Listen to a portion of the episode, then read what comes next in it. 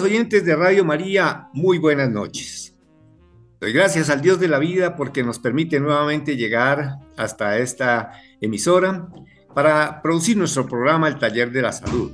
Su servidor Gilberto Acuña Gómez tiene el gusto de hacer la presentación correspondiente a esta noche. Igualmente, gracias a nuestra Madre María por su protección amorosa y su acompañamiento permanente, sabiendo que está con nosotros a cada instante. Igualmente, gracias al Padre Germán Acosta por abrir este espacio y al grupo técnico que hace realidad la edición del mismo.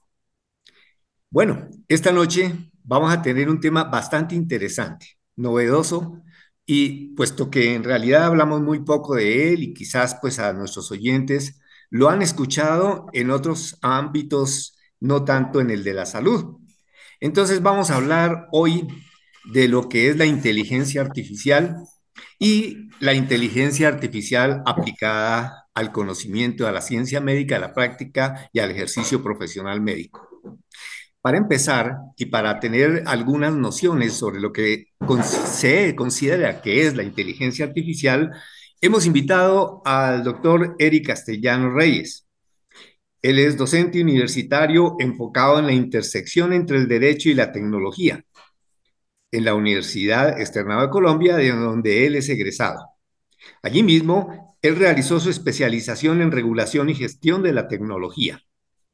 Cursó una maestría en Derecho Internacional de los Negocios en la Universidad de Tilburg, en los Países Bajos.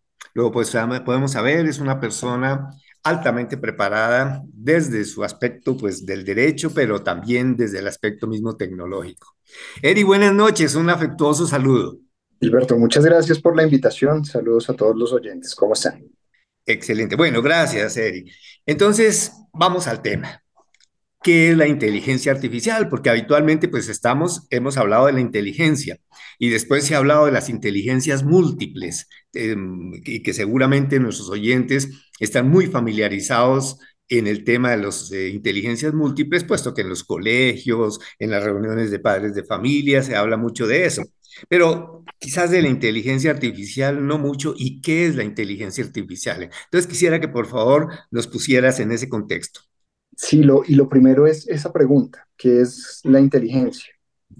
Y es, y es un tema que siempre hemos asociado con una capacidad de un ser humano, ¿cierto? Entonces, decimos, el, el ser humano es gente, eh, en un espacio donde cada persona eh, lo, lo, llena a su manera. Y hay muchas teorías, pero eh, uno podría decir que la inteligencia es la capacidad de alcanzar un objetivo, ¿cierto? Entonces, en ese sentido, eh, recordemos los, los juegos de, ajedrez. Entonces, hace, hace un par de décadas, cuando una máquina de, IBM derrotó al campeón mundial de, ajedrez, y pues se le tildó como una máquina inteligente. Entonces, si decimos que la inteligencia es inherente al ser humano y esta máquina le gana al mejor ser humano en este, en este juego, pues resulta que tenemos ahí un, eh, un, paradigma, ¿no? Una, una paradoja de, bueno, la inteligencia finalmente es o no es humana.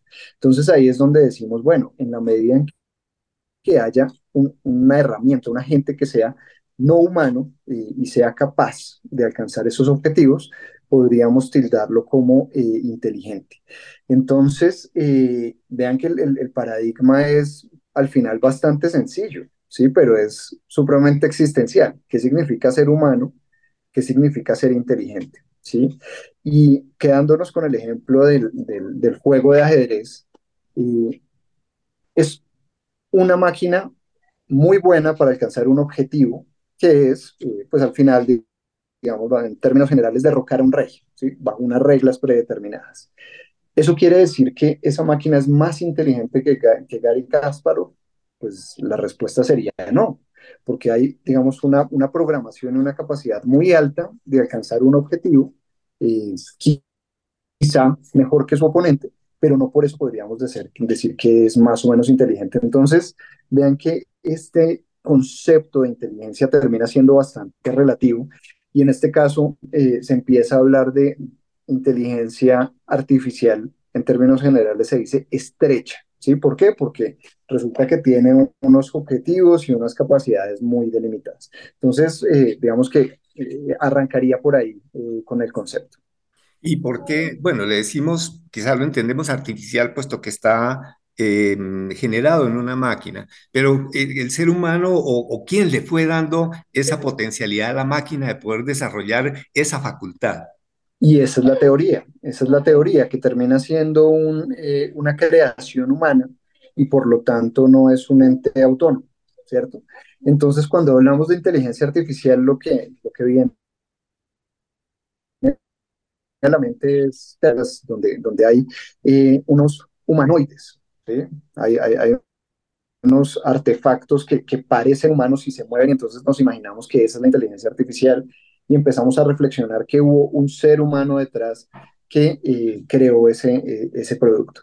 Entonces, esa es la, la hace, no sé, unos meses, hubo un, un gran acontecimiento mundial que fue el lanzamiento del chat GPT, ya el chat GPT en sus diferentes versiones, eh, que empezó a visibilizar una rama de la inteligencia artificial, que es la inteligencia artificial generativa, eh, que ya no responde simplemente a lo que algún humano le programó al computador para que hiciera, sino que tiene la capacidad de generar cosas nuevas. Entonces, volviendo al ejemplo del, eh, programa de ajedrez, hay un humano que programó ese sistema para que conociera y, tuviera la posibilidad de predecir un montón de alternativas y por eso llegara eh, más rápido a un objetivo y ganara un juego. Esto uno diría es una creación humana, ¿sí? entonces por lo tanto no es artificial. En últimas termina siendo lo mismo que uno podría predicar de un carro, ¿cierto? El, el carro es una creación humana. Pero cuando estamos en este mundo de la inteligencia artificial generativa, donde la máquina empieza a crear contenidos. Estoy hablando de GPT, que son contenidos de texto, pero también hay, hay otras herramientas como una que se llama DALI, eh, que crea eh, obras de arte visuales. Eh, entonces empezamos a, a, digamos, crear un paradigma totalmente diferente. Decíamos que el arte era totalmente humano, es expresión del espíritu humano. Pero cuando uno ve que hay una máquina que de forma autónoma puede empezar a, a generar pues ya eh, se pierde un poco el paradigma del control que tenemos los humanos sobre estas herramientas. Pero ese perder ese control, ¿es probable que esa inteligencia artificial llegue a reemplazar a la inteligencia humana? Y, yo creo que la, la gran pregunta es qué es la inteligencia humana. Porque eh, pensemos en una calculadora. Hace, hace unas décadas había programas de televisión donde mostraban personas muy inteligentes eh, que podían hacer multiplicaciones muy rápido, en cuestión de segundos, pero no dejaban de ser, digamos, una, una curiosidad, ¿cierto? Al final del día sabíamos que una computadora, eh, digamos, eh, un computador, pues no, no las computadoras humanas, sino las máquinas de computación, iban a ser mucho más eficientes y más precisas. Y esa ha sido, digamos, la evolución humana. Siempre hemos buscado, eh, digamos, apoyarnos en fuentes externas para hacer las cosas más eficientes. Tener un caballo para poder cargar cosas que nosotros mismos no vamos a poder eh, cargar. Y el paradigma de la humanidad siempre ha sido el humano como con, el control de esa herramienta, bien sea del, del humano, del carro, eh, de una calculadora. Pero cuando cruzamos esa frontera donde la máquina empieza a generar un contenido, vamos a decir, entre comillas, de forma autónoma, pues ya se empieza a, cuestionar, bueno, cuál es el rol de la inteligencia. Y llevando esto a, temas eh, médicos, digamos, en dos vías. Uno, de la forma en que aprende el, el, médico y dos, de la forma en que el médico ejerce su profesión, empezamos a retar cuál es el valor social que se tiene frente al paciente, ¿cierto? Y entonces vienen unos conceptos como los de la empatía, que son tan importantes de cara al paciente, o vienen unos eh, paradigmas de educación que ya van mucho más allá de la memorización. Hemos visto que el chat GPT es capaz de contestar y pasar exámenes. En Estados Unidos ya, ya hay varios eh, casos bien, bien famosos donde el chat GPT pasó pruebas eh, supremamente difíciles de forma autónoma. Entonces uno diría, es más inteligente que el humano Probablemente no, pero yo creo que hace generar la reflexión de, bueno, los médicos o cualquier profesional eh, va a ser valioso porque tiene muchas cosas en su cabeza o porque sabe interactuar eh, de forma mucho más cercana con sus, con sus pacientes. Eric, esto pues es una herramienta, ¿cierto? Es una herramienta de trabajo que se le provee, digamos, a, las máquinas. Háblese de computadores, háblese de la robótica, eh, pero entonces en eso generan, digamos, como eh, una plataforma especial para cada uno de las eh, orientaciones y cada una de las utilidades que uno quiere encontrar. Es decir, me explico, quiero hacer solamente para respuestas o soluciones matemáticas. Hay una plataforma, un programa, como los demás programas que conocemos, los que pocos sabemos de computadores, que uno sabe que hay un Word y trabajo con Word y hago cartas, etcétera. Hay un Excel y hago cálculos y cosas así por el estilo. Esa inteligencia artificial la programan, la, la, eh, se, la, se la hacen más o menos de la misma manera, como hay programas específicos para cada una de las ciencias y el conocimiento. Hay una creación eh, enfocada en, unos objetivos, ¿sí? Como, como decíamos, el, el, objetivo de ganar un juego de eh, ajedrez. Y hemos vivido con la inteligencia artificial por décadas. Eso es lo que estaba en la sombra, ¿cierto? Entonces, un ejemplo es esta, esta máquina de ajedrez, pero pensemos en Google, ¿sí? Google, ¿cómo hace para procesar toda la información y darnos los resultados que, que queremos? Pues a través de algoritmos de inteligencia artificial que conectan la información y fueron programados para eso. Digamos que esa sería, digamos, la, la, respuesta inicial. Hay, hay un propósito eh, y hay un ser humano detrás, que, o un equipo de seres humanos, que crean eh, una herramienta de inteligencia artificial para hacer búsquedas, si usamos Waze, para movilizarnos y para que sea mucho más eficiente y nos diga dónde hay trancón, bueno, un montón de, de herramientas que uno se puede imaginar. Y resulta que eh, ese había sido el paradigma hasta lo que les contaba hace, unos minutos, y es ya con la inteligencia artificial generativa, resulta que la misma inteligencia artificial puede programar su propio código y generar cosas nuevas. Entonces, el chat GPT ha tenido, digamos, un, módulo, digamos, una sección enfocada en la programación y, encuentran los mismos programadores, los que crean el software, que puede ser mucho más preciso que un humano detectando errores e incluso creando programas. Entonces, eh, a partir de, de, áreas de conocimiento, uno podría decir, hay unas herramientas enfocadas, por ejemplo, en medicina. Si en empezar, eh, un radiólogo se puede apoyar en herramientas de inteligencia artificial para hacer unos, unos análisis más acertados de los patrones que tengas. Hay unos eh, que, que están diseñados para eso el futuro, digamos que trae unos programas que todavía no nos hemos imaginado porque la máquina misma podría, podría generarlos. Yo quisiera hacer énfasis en eso, en que al final la tecnología es una herramienta, ¿sí? Y hay una, un, una comparación, una analogía, y es la tecnología es como un martillo con el cual se puede construir una casa o se puede matar a una persona, y sigue siendo un martillo. La tecnología depende cómo la usemos y si la usamos para empoderarnos o para reemplazarnos y vivir en un mundo eh, de letargo donde la humanidad simplemente es reemplazada. Y en el mundo del derecho hubo recientemente un, una sentencia de, donde es, es decir, una tutela eh, usando lo que le dijo el chat GPT. Le preguntó, ¿cómo resuelvo esta tutela? El chat le dijo eso y esa fue la, la, respuesta que puso en la sentencia. Pero resulta que, por ejemplo, eh, citó una norma que no correspondía. Una norma que no tenía nada que ver con lo que estaba decidiendo. Entonces se genera esa reflexión de, en ese caso, la tecnología lo estaba empoderando, le estaba ayudando a, a buscar antecedentes o lo estaba reemplazando y simplemente copió y pegó la decisión. Entonces yo creo que esa, esa palabra que, se, que, que, que estaba usando hace un momento es muy importante. Tiene que ser una herramienta y las herramientas la humanidad las ha usado para empoderarse y para, y en este caso, en, en el sector médico, para hacer una, una labor médica cada vez más cercana, más pertinente. Es que yo pienso que ahí depende, porque, digamos, la herramienta tiene que tener una base de comparación sobre la cual debe generar la respuesta a la pregunta o al trabajo que yo le estoy pidiendo, ¿no es cierto? Entonces, si la base de información que la debe haber eh, proveído un humano, ¿cierto?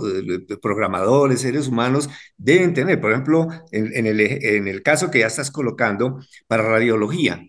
Entonces, para tomar una decisión sobre una placa de toras, tiene que haber una base suficientemente amplia de manifestaciones, de cambios radiológicos para cada una de las enfermedades. Si eso no lo encuentra en su base, la herramienta no la puede crear. Entonces va a, me imagino que va a pasar lo que le sucedió a la tutela. Se inventó o cogió o encontró por allá de otra base de datos y lo mete. Lo mismo puede pasar con una, radiografía, bien leída. Es cierto, y, y, la inteligencia artificial se basa en grandes volúmenes de datos. O sea, esto es posible hoy gracias a otros conceptos como la computación en la nube y demás. Y yéndonos al ejemplo de la radiología, para que el, eh, la herramienta de inteligencia artificial funcione, necesita tener una gran cantidad de datos donde compara. ¿sí? Entonces, no sé, así como poder identificar si esto es un perro o un gato, pues identificar, oye, aquí, aquí hay cáncer o no hay cáncer. ¿cierto? Entonces tiene que haber, tener una base de datos grandísima para poder dar unas conclusiones. Eh, pero también existen estos escenarios llamados alucinaciones, donde la misma herramienta, eh, en últimas, está programada para dar un resultado, entonces no va a decir no sé, sino que probablemente dar, pueda dar una conclusión errada. Y ahí viene el valor del radiólogo que pueda identificar esos, esas desviaciones, que probablemente van a estar bien el 99% de, de las veces, pero esa que probablemente la herramienta eh, eh, sacó incorrecta, pues la idea es que la pueda identificar. Eri, por favor, en este último minuto, enséñenos un poquito cómo debemos eh, hacer las búsquedas, cómo debemos informarnos. Dejémoslo ahí en esa palabra, cómo debemos informarnos certeramente eh, juiciosamente alrededor de inteligencia artificial, porque existe, está, no la podemos ignorar. Y todos los, las familias, pues ya debemos considerarla, además la tenemos, ya lo dijiste. Sí, ya la tenemos en el computador, en el Word, hay inteligencia artificial. En el uso de ese aparatico que se le pide música ahora a la Alexa, eso creo que también es inteligencia artificial, ¿no es cierto? Entonces, es decir, eso tampoco es que esté tan extraño, pero enséñenos, por favor, en un minuto cómo adquirir esa herramienta para cosas en general, para información, para aprendizaje, para no dejarnos sorprender y después decir que la tecnología nos atropella, que yo no uso esa expresión y no me gusta. Yo creo que la palabra es conciencia. Hay que generar una conciencia de que esto está acá. No podemos ser autómatas y simplemente eh, usar eh, Alexa y demás irreflexivamente. Entonces yo creo que el primer paso es reconocer que está ahí, que convive con nosotros y que cada vez que le damos una orden le estamos llenando de información para que cada vez se empodere más esa, herramienta. Lo segundo es que identifiquemos cuándo la usamos para, para nuestro beneficio o cuándo estamos dejando de, de, de tener los sesgos. Entonces, ejemplo, si usted se mete a una red social y cree que la verdad es lo que le dice la red social, recuerde que atrás hay un algoritmo de inteligencia artificial que le está mostrando lo que está programado para mostrarle, para que usted sienta odio, sienta eh, afinidad y demás. Y lo tercero es, gracias a la existencia de Internet, tenemos acceso a información. Entonces, eh, cada persona en su rama, eh, si lo hace para uso doméstico, personal, familiar, infórmese. Y, hay un tema muy importante que, se tiene que reflexionar y es sobre el impacto ético de la, inteligencia artificial, volviendo sobre estos temas que hablábamos al comienzo, de eh, hasta dónde llega el reemplazo o la reinvención del rol del ser humano. Excelente abogado Eric Castellanos, muchísimas gracias por su participación, por su intervención. Pues además de todas maneras les cuento a mis oyentes que es el padre de mis nietos, Silvia y Jacobo. Entonces, esto me hace sentir feliz de poder estar conversando de estos temas a través de nuestras ondas sonoras. Eri, muchísimas gracias. Feliz noche. Feliz noche, que estén muy bien. Saludo a todos los oyentes.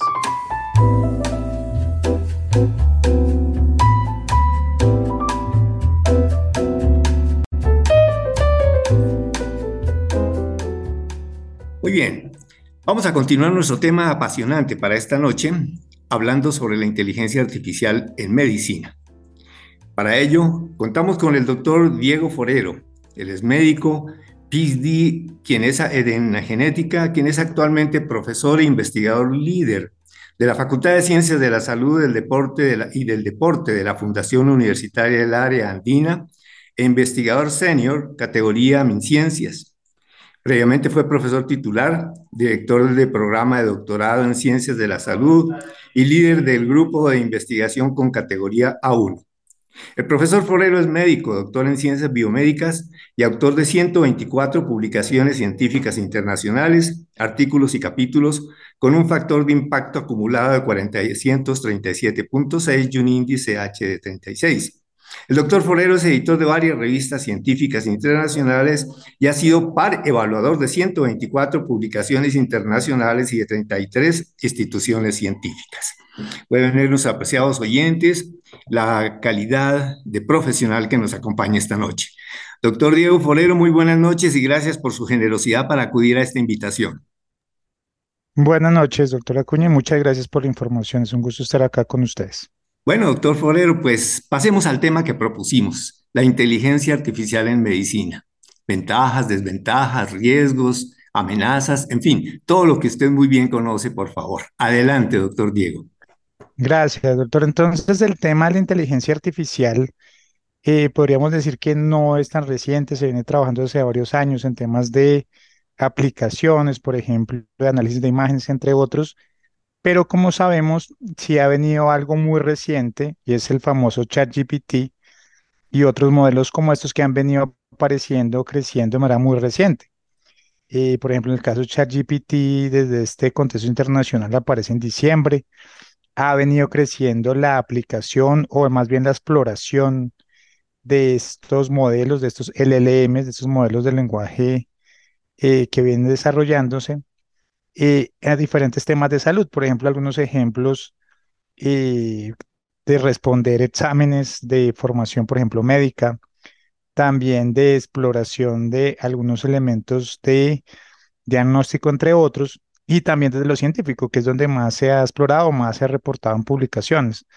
Por ejemplo, hoy estaba leyendo un artículo muy reciente, como de ayer o antier, donde eh, el ChatGPT creó un artículo, en este caso relacionado con salud, y se hacía ese ejercicio de evaluar frente o por parte de expertos y considerar si era de calidad o no.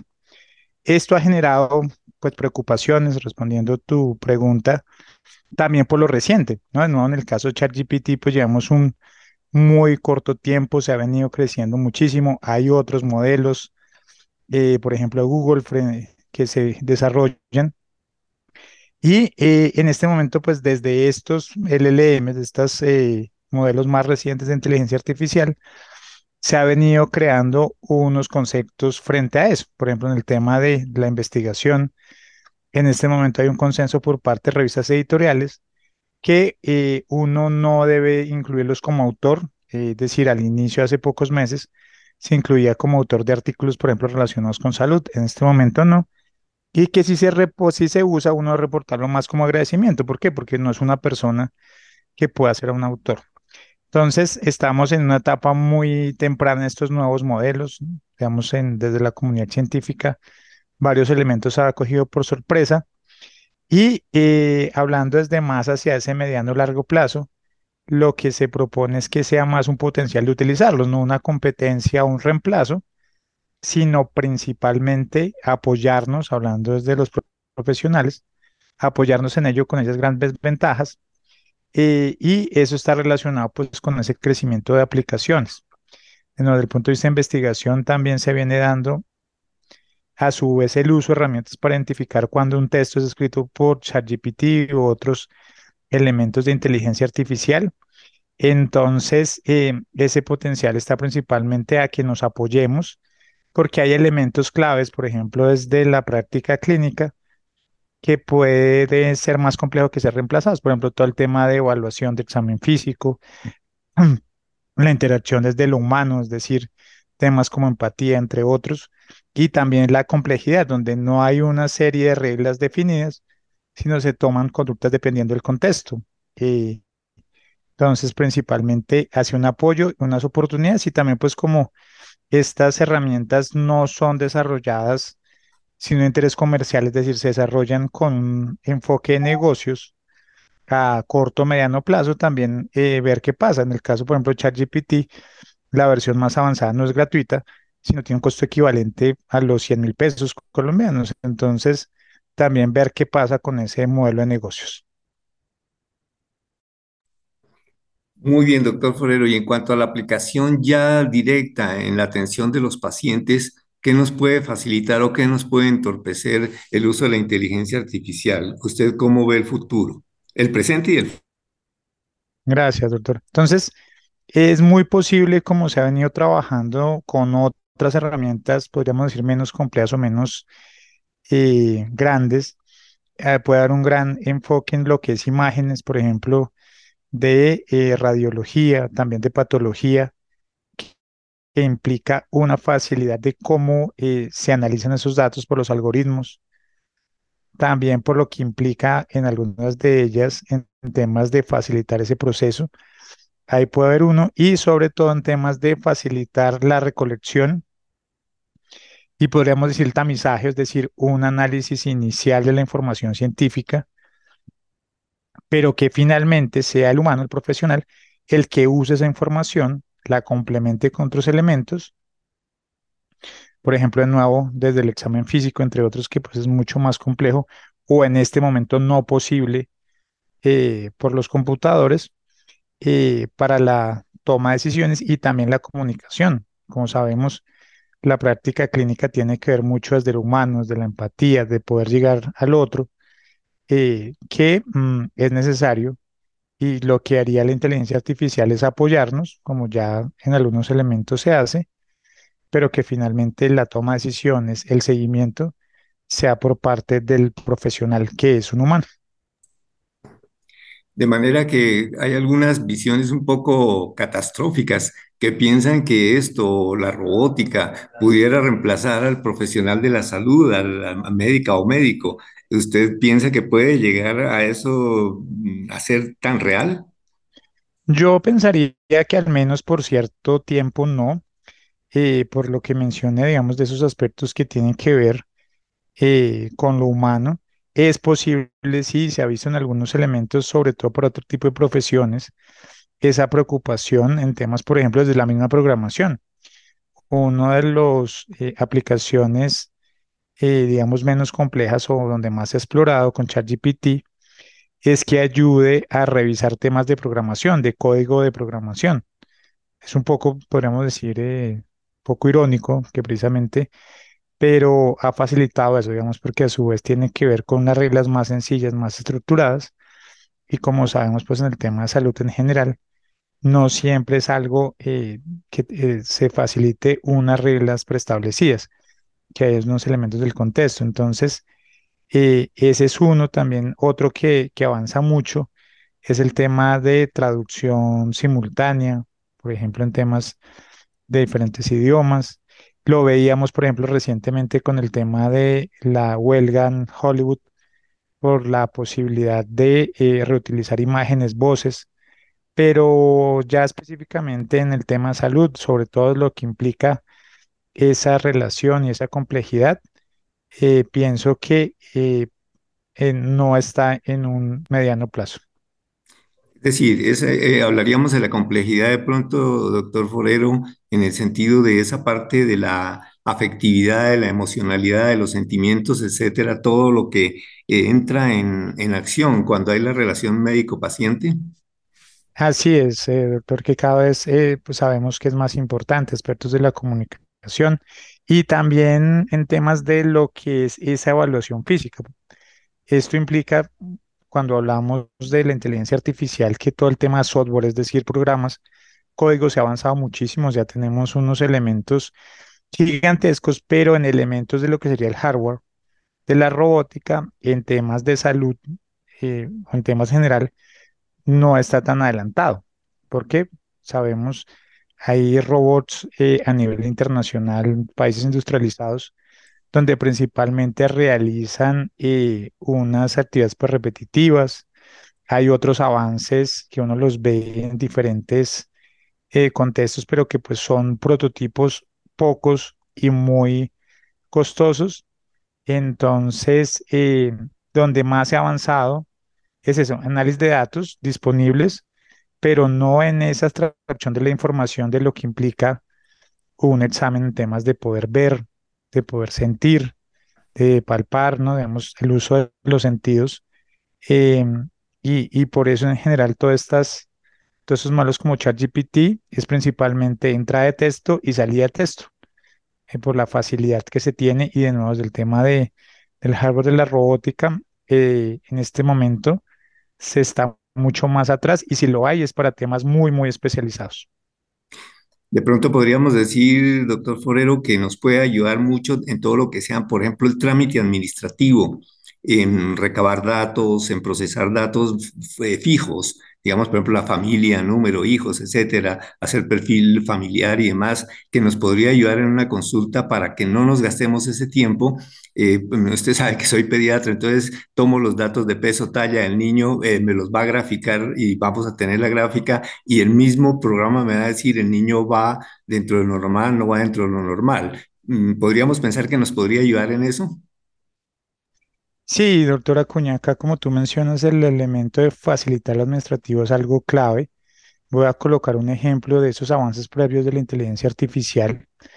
Elementos de transcripción, por ejemplo, que se utilizan en algunos elementos, en algunas profesiones, que antes era muy compleja en temas de tener a alguien escuchando un audio y estar digitando. En los años esto cada vez se ha automatizado, y desde el mismo Word, entre otros que lo incluye y ese es un ejemplo de aplicaciones de inteligencia artificial de una menor complejidad, pero que es un ejemplo de eso, de tener, de pasar a tener una persona escuchando un audio por horas y escribiendo algo que se automatiza. Entonces, de acuerdo también como mencionaba hacia ese tamizaje o esa exploración de la literatura científica, de los datos, eh, y también algo que viene eh, creando estas empresas es que no solamente esté en un computador, sino cada vez esté en la palma de las manos, es decir, en un celular. Es decir, que de pronto no estaría mal visto que uno se apoye ante una sospecha diagnóstica en un paciente que de pronto le esté costando uno trabajo, o lo que mm, habitualmente también hacíamos, eh, recuerda, la junta médica para oír las opiniones entre todos, no estaría por demás que un programa como este, Chat GPT, o eh, algunos elementos que nos dé una base de datos amplia, nos pudiera entrar a ayudar en la búsqueda diagnóstica de un paciente difícil? Sí, de acuerdo, doctor, en eso, eh, en ese eh, sistematización, en esa búsqueda de la información de manera eh, más y que de nuevo recae finalmente entre el profesional como humano con su experticia en la toma de decisiones. Voy a colocar acá un ejemplo relacionado con salud desde la ciencia eh, varios artículos han mostrado cómo cuando se le pide a ChatGPT que escriba un artículo, eh, comete algo que la misma literatura ha denominado, usando el lenguaje de las, de las ciencias de la salud, alucinación, es decir, que crea unas referencias, pero que no son reales o que no eh, tienen que ver con el tema.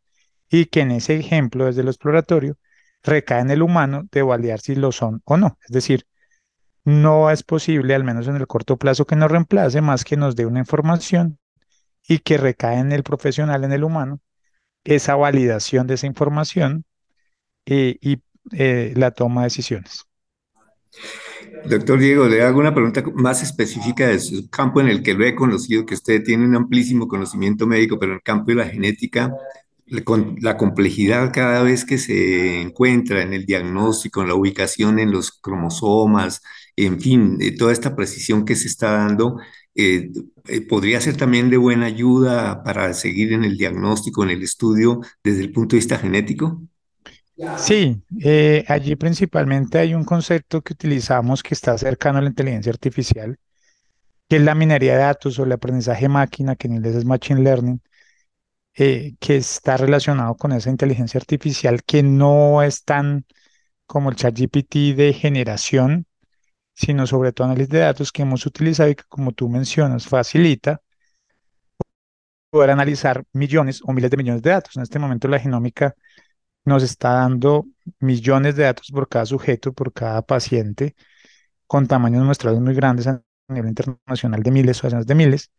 Y la única forma de analizar esos datos es a través de esos aspectos de aprendizaje máquina, minería de datos que nos da eh, unos volúmenes y una complejidad mayor que no podría ser de una manera manual, casi imposible de manera manual, o mucho más demorada con análisis clásicos de la bioestadística. Entonces, ese es un ejemplo y esto ocurre para otras áreas de la investigación donde por el volumen de datos y la complejidad trabajamos muy de la mano. Y es un ejemplo como mencioné. Hay unos datos, pero finalmente quien realiza finaliza, verifica, reporta e interpreta el análisis de los datos, no es el computador, no es el chat GPT, sino es el científico que es un humano. Excelente, doctor Florero, porque es que eh, me permite que concluyamos esta charla tan interesante que estamos teniendo en decirle eso también a nuestros oyentes, que puede que uno lo tenga en un momento dado en un, celular, pero que nos entiendan que también hay tanta cantidad de datos que en un momento dado la memoria de uno no alcance a sabérselos, no alcance a conocerlos todos y que uno lo consulte muy rápido, un manejo de medicamentos es decir, no, como yo los he dicho siempre, si yo miro un Bademecum no es para ver qué le formulo al paciente, sino voy a formular y estoy seguro de, efectos colaterales, en fin, tantas cosas que podemos tener con un medicamento. ¿Usted cree que podemos tener eso para auxiliar durante la consulta eh, en nuestro celular una base como esta para ayudar a agilizar el proceso de atención del paciente y mejorar los tiempos pocos que tenemos para atender los pacientes? Sí, doctor, yo creo que eh, hacia allá puede ir el, el área, ¿cierto? En temas de facilitar y también nuestra área que pues está muy regulada, muy seguramente implicará una validación, una comparación, unas aprobaciones para que se pueda utilizar de esa manera, que en lo que se viene trabajando en este momento, por ejemplo, con ChatGPT es eso, más hacia lo exploratorio, pero su aplicación, de nuevo, más como una ayuda eh, tomará unos elementos de esa validación, de comparación. Por ejemplo, lo que mencionaba con el tema de las llamadas alucinaciones de ChatGPT, pues es algo que resalta que su aplicación, sobre todo temas de salud, en el corto plazo, eh, no es em, tan factible, sino que implicará esa validación con los humanos. Y allí también desde la comunicación con nuestros oyentes, eh, creo que también es espacio para resaltar que eso, que las herramientas que están disponibles nunca reemplazan al profesional que pueda darle más información al paciente o a su familia, pero que la información de mayor calidad y eh, de mayor utilidad eh, es cuando consulte a su profesional. Excelente mensaje, doctor Diego. Y ya para finalizar, volverles a insistir en eso a nuestros oyentes, no se preocupen, nosotros vamos a seguir fortaleciendo nuestra calidad humana para darles una atención de relación entre seres humanos muy cualificada, de mucha calidad y que pues sí, se está investigando y nos gusta investigar y queremos aprender y que ojalá nos ayude todo esto para mejorar la calidad de nuestra atención. ¿Cierto, doctor Diego? Completamente de acuerdo, doctor. Siempre esa vocación del servicio y del tema humano en nosotros.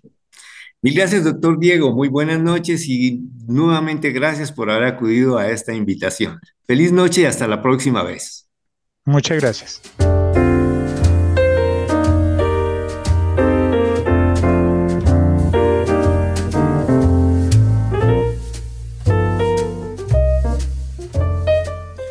Muy bien, en esta tercera parte tengo el gusto de presentar a una persona muy conocida por la audiencia de Radio María, el doctor Henryman Redondo Gómez, ginecostetra, médico egresado de la Universidad Industrial de Santander, y como ginecostetra se formó en el hospital, en el Instituto Materno Infantil de esta ciudad de Bogotá, eh, tiene una amplísima experiencia profesional docente, también como muy conocedor de todos los temas de seguridad social y un eh, eh, fundamental, un eje fundamental en los trabajos que hace la Academia Nacional de Medicina con respecto a la participación de los profesionales de la salud en la reforma de la salud que está actualmente en trámite en el Congreso.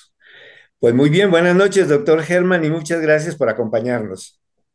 Un placer saludarlo y saludar a toda la audiencia de Radio María y, la oportunidad de plantear estos retos éticos que nos trae eh, la, inteligencia artificial que ha llegado al ámbito sanitario y ha llegado para quedarse. Y entonces es bueno que plantear los nuevos desafíos éticos que en la práctica de la medicina nos puede plantear el desarrollo tecnológico tan amplio y tan complejo como es la inteligencia artificial.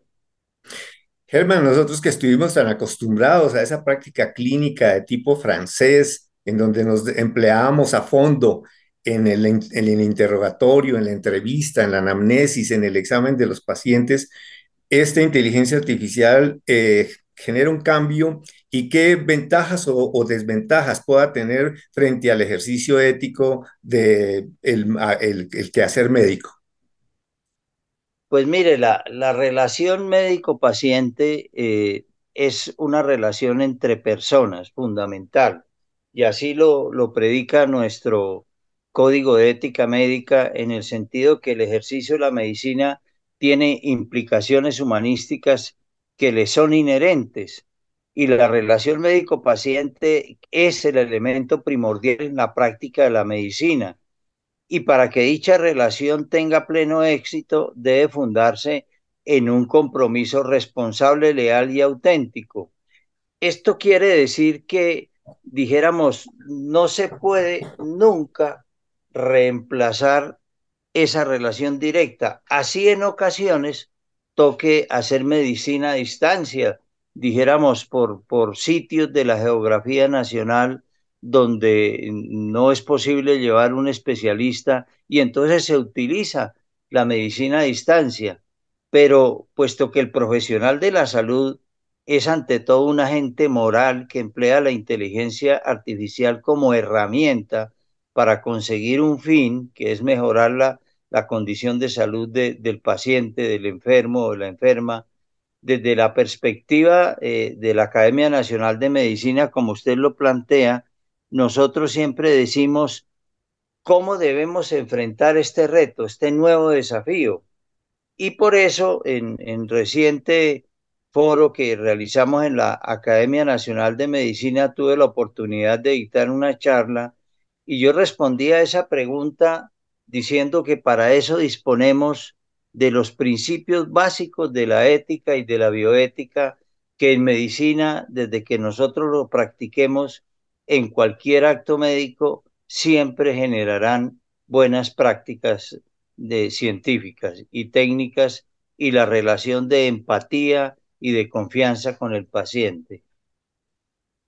Eso es importante, eh, Germán esa parte que no se va a poder y esa parte afectiva, emocional, nunca jamás la vamos a poder reemplazar en ese contacto personal, pero se podría correr el riesgo entonces de pronto que el profesional de la salud empiece a depositar más su confianza en la inteligencia artificial que en sus conocimientos para poder generar el diagnóstico médico. Eh, indudablemente la inteligencia artificial es una herramienta que genera muchísimas ventajas. Eh, eso, eso está absolutamente probado. Ayuda a, por ejemplo, a mejorar el diagnóstico, la oportunidad del diagnóstico, a hacer la precisión diagnóstica, eh, inclusive a recomendar el tratamiento más oportuno y mejor, a mejorar el control y el seguimiento de los pacientes crónicos. Eh, la cirugía robótica, por ejemplo, está, útil, está generando un campo de desarrollo científico técnico muy, muy importante. Pero dijéramos, eso, ese reto siempre vale la pena que recordemos y decirle a nuestros oyentes esta noche cuáles son esos principios básicos que, que nosotros recurrimos siempre que hacemos un acto médico. El primero de ellos es el principio de la beneficencia, es decir, el médico siempre debe procurar hacer el bien. Y en contraposición, el principio de no maleficencia, es decir, siempre hacer el bien y nunca hacer el mal. Y además, generar los actos médicos con el principio de justicia y no discriminación de ningún tipo, ni política religiosa, de etnia, de género, eh, de país, de nación, eh, de absolutamente nada. A todo el mundo se le debe atender por igual. Y el, y el otro principio es el principio de autonomía referido a que el médico, los médicos debemos siempre respetar la toma de decisiones libres e informadas con respecto a la salud y a la vida de cada, cada paciente, porque cada paciente es un ser humano o es un mundo y tiene sus propios principios y convicciones que debe, eh, deben ser siempre respetados. De este principio, recordemos que nace algo muy importante en la práctica médica, es el consentimiento informado, es decir, decirle a los pacientes, este procedimiento tiene este determinado riesgo o estos riesgos, así como existen riesgos para usted si no se le practica, para que la persona completamente informada sea la que en un momento determinado autorice la realización de un determinado examen o procedimiento. Ese, ese tema, dijéramos, es tan, tan importante eh, que, que se plantea en todo acto médico y en todo acto médico debemos tenerlos siempre los principios básicos de la eh, ética médica. Es decir, Germán, que de ninguna manera podemos, por ahora, bueno, sigue existiendo la ley 23 de 1981 que estará por, sobre ética médica, que estará por reformar, los principios de la bioética que ya pues están muy bien establecidos y conocemos esa reflexión ética y a la luz de la bioética, o sea que eso no lo vamos a poder reemplazar con el uso de una inteligencia artificial ni de ninguna manera decirle a los pacientes, un momentico, espera a ver qué me dice la máquina para tenerle un diagnóstico. ¿Te parece que debe ser así con los estudiantes y demás? Sí, por supuesto. Ah, existen muchas personas que teorizan de que los médicos vamos a quedar obsoletos frente al performance de la inteligencia artificial y que cuando la inteligencia artificial se desarrolle ya no somos necesarios porque basta explicar, espichar una tecla y ya sale el diagnóstico y el tratamiento. No, la inteligencia artificial carece del contacto directo, de la inteligencia emocional que da la confianza y la empatía en esa relación, que son cualidades esenciales que da la relación médica con el paciente directamente. Es decir, la inteligencia artificial ha sido creada por la inteligencia humana como una herramienta que ayudará a extender y mejorar las capacidades y competencias de los profesionales de la salud, pero no para reemplazarlos. La inteligencia artificial llegó para potenciar la inteligencia humana en lugar de reemplazarla. Eso, eso es muy importante. Recuérdese que eh, nos acordábamos de aquella frase famosa del profesor George Stone que decía, la medicina es la más humana de las ciencias y la más científica de las humanidades. y eso jamás cambiará. Excelente. Es decir, eso es un apoyo que quizás, por ejemplo, para nosotros en el tema, pues cuando ya es solo tecnológico, por ejemplo, análisis de placas de rayos X, etcétera, pues puede acopiar una cantidad de datos importantes. Y para nosotros como clínicos, en un momento dado uno puede verificar unos datos que uno está pensando, ¿cierto? Voy a comprobar que esto pues verdaderamente eh, sea así. Por decir algo, una concentración de un medicamento. Necesito recordar cuánto es. Lo pongo rápido y lo busco. De hecho, lo hacemos, ¿no? Pues existen Bademecum y cosas así por el estilo. Cuando uno necesita verificar y confiar y no mirar, por ejemplo, un Bademecum para ver qué le formulo a una persona, ¿cierto? Más o menos estaríamos igual con la inteligencia artificial, ¿verdad? Exacto, uno mira, por ejemplo, una radiografía o una escanografía, una tomografía, acción computarizada. Eso es un examen, pero uno antes que mirar la radiografía tiene que mirar al paciente. El paciente, porque la radiografía es una foto de los pulmones de un paciente y uno no trata enfermedades sino enfermos. Y repito, cada enfermo es un mundo, con todo, dijéramos, sus necesidades, sus angustias eh, eh, particulares, y esas vivencias tienen que impactan, lógicamente, el estado de salud de las personas, y esa relación es la que permite que el médico y el paciente tengan una, una relación y el médico tenga la suficiente confianza en el paciente para que él a su vez le relate todas sus angustias y quede convencido de que el médico, pues si no lo va a sanar porque no se puede sanar en un momento determinado, por lo menos sí es una persona que va a mejorarlo o aliviarle el sufrimiento cuando menos. O como vemos en ese aforismo, a consolarlo también. A consolar siempre. Pues muy bien, yo creo que en este poco tiempo nuevamente hemos dejado nuestros mensajes claros de lo que es ese deber ético de, nuestra profesión como médicos en cuanto a seguir apropiando y seguir utilizando y seguir eh, favoreciéndonos y mejorando con base en las tecnologías que indudablemente nosotros, sobre todo los que hemos ejercido como, que hemos estudiado y hemos conocido la medicina de los años 1950 para acá, vemos la transformación tan grande de la parte tecnológica que nos ha venido a servir muchísimo, ¿cierto, Germán? Es cierto, el, desarrollo de la ciencia y la tecnología es, es abrumador. La, la, los aparatos, toda la tecnología, la información y las comunicaciones que están dotadas de inteligencia artificial aprenden a una velocidad de vértigo porque analizan millones de datos en forma simultánea y plantean conflictos eh, eh, y soluciones a problemas que, eh, dijéramos, uno no sería capaz de analizar en, tan breve tiempo. Pero asimismo se plantean conflictos porque, porque la inteligencia artificial, dijéramos, el concepto del error también puede estar presente. Presente, y de ahí, dijéramos, eh, la malicia, la, la clínica, eso nunca podrá ser sustituida por una máquina.